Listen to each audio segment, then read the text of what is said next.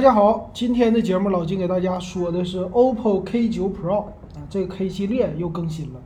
那 K 系列算是 OPPO 家的一个性价比系列了，咱们看看这次机型改变大不大。那先来说它的外观哈，官方一看这外观，最大的变化其实是在手机壳的后边加入了一个超大的这么一个算是亮片儿，我管它叫亮片儿。实际摄像头的位置什么的都没有任何变化，和以前没什么太大的区别。但多了这个亮片儿，它就增加了一些时尚感。现在的 vivo、OPPO 基本上都是这么设计的。但是我们是关注的这个手机性价比到底怎么样？那咱们就看啊，先说处理器，它用的是天玑一二零零，这个比较难得。天玑系列的处理器现在突然之间又变得少了，最近又是骁龙的天下。那么天玑一二零零呢，算是旗舰级的了，而且之前呃出来的时候性能啊什么的还行，而且价格卖的也都不贵，两千块钱以下。那一会儿看看这 K 九它的定价到底怎么样？反正呢，比别人比终端的吧，比骁龙的终端，这是它的优势啊，性价比。那么他也说了，我这里边有超大的散热，那这次的散热呢，说是一万四千平方毫米。之前我们说过了，iQOO 的 Z 五是用的两万八啊，那这个你就做一个对比就知道了啊。反正现在谁家都说我的散热特别的好。那这机器呢，定位的就是年轻人打游戏，所以它配的屏幕啊是六点四三英寸的 AMOLED 屏。大家一听这屏幕尺寸太小了，六点四三英寸，那简直不够用啊。那确实，只有你喜欢小屏机，你买这个才行，要不然你连看你都别看了，太小了，没意思。那它的刷新率呢是九十，刷新率是叫呃一百二十赫兹的刷新率，它是支持叫九十帧、九十 FPS 的高帧率游戏，那是这样的。触控采样率一百八十赫兹，这个屏幕的素质也不是那么特别的高啊。那也能看出来，它的下巴呢比较的窄，而且摄像头是左上角的那种屏下式的折几点的吧，算是就挖个孔。那音响。他说我是用的有三点五毫米耳机接口，并且我的音响是两个扬声器啊，打游戏的时候听歌的时候会比较的好。然后充电好一些，它的电池四千五百毫安，但是配了一个六十瓦的超级闪充，这个还是 OPPO 家的特色。说我没有放弃啊，我们家充电还是挺猛的，所以你在玩游戏的时候可以边玩边充，哎，这一点我觉得挺不错，并且支持了 NFC 和 WiFi 六。很多的参数档，哎，那说不支持 NFC 太可惜了。你看这款手机支持，还有一个就是线性马达，那线性马达现在都是标配了啊。这个手感怎么样？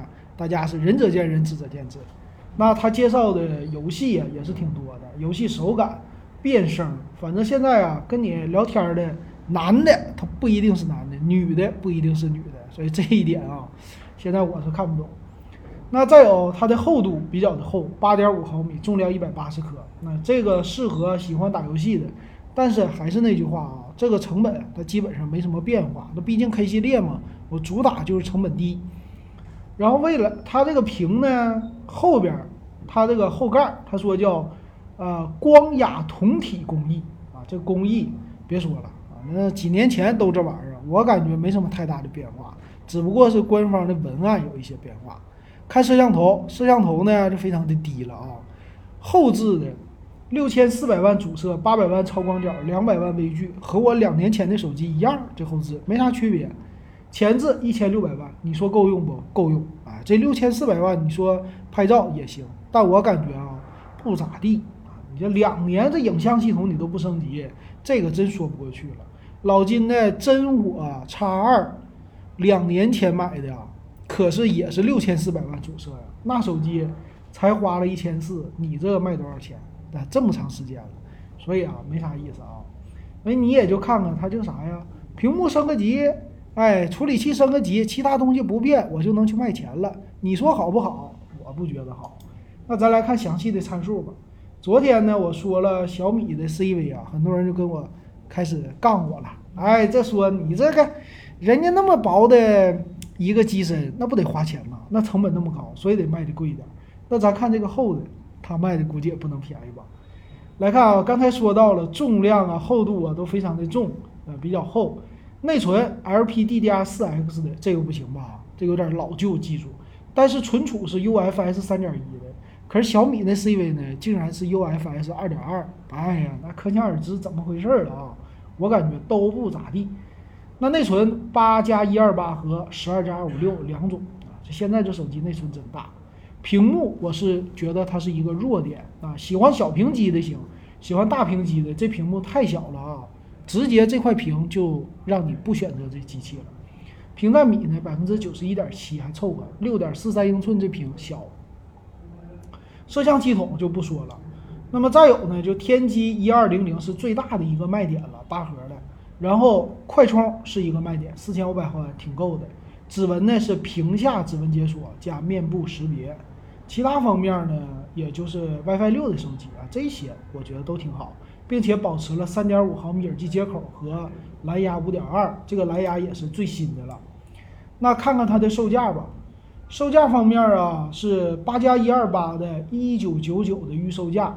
然后十二加二五六的是两千四百九十九的预售价，啊，这个售价呢，我觉得是有一点贵的了啊，这确实啊，呃，怎么说呢？你这个天玑一二零零拿这个打，我觉得都挺好，但是你官方就怎么总感觉他给你使的劲不太对啊，我感觉不太对啊，就是总差那么一丢丢。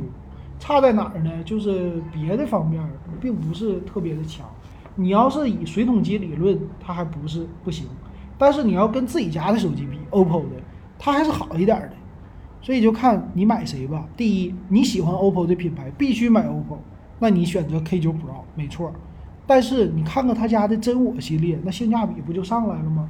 一样是 OPPO 产的，没啥区别哈。所以我觉得这机器肯定。要再便宜点，那官方现在说什么首发预售价减两百，不知道是不是真的，到底能多少钱下来？嗯，大家去看一看。